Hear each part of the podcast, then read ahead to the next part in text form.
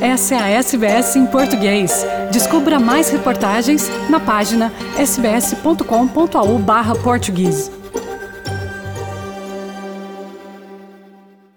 É Beatriz, ouvinte da SBS, o primeiro ano de pandemia significou muito menos automóvel. Reduziu muito o trânsito, os acidentes rodoviários, claro, o número de mortes na estrada, a venda de automóveis novos, os passageiros em transportes públicos, a quantidade de autocarros em circulação, caminhões e mesmo o número de novas cartas de condução baixou para níveis de A 15 anos. Mas também foi em 2020 que o número de carros em Portugal subiu pelo oitavo ano consecutivo, saltando para o valor mais alto da década.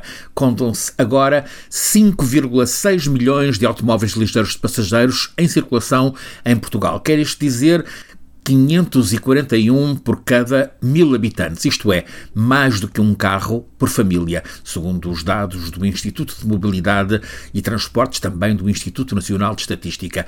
Estudos mostram que em 1991 só um quinto das deslocações em Portugal eram feitas de automóvel, 40% a pé. Em 2011, portanto 20 anos depois, o carro já representava mais de 60% das deslocações, o modo pedonal apenas 16%.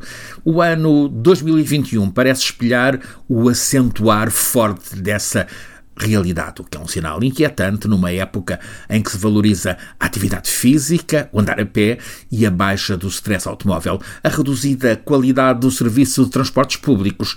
Em algumas regiões, concorre para que as pessoas, em muitos casos, sentirem que precisam de um carro para se deslocarem porque não têm alternativa viável em transportes públicos para combinarem o transporte público com o andar a pé. Francisco Sena Santos, SBS, Lisboa. Quer ouvir mais notícias como essa? Ouça na Apple Podcasts, no Google Podcasts, no Spotify ou em qualquer leitor de podcasts.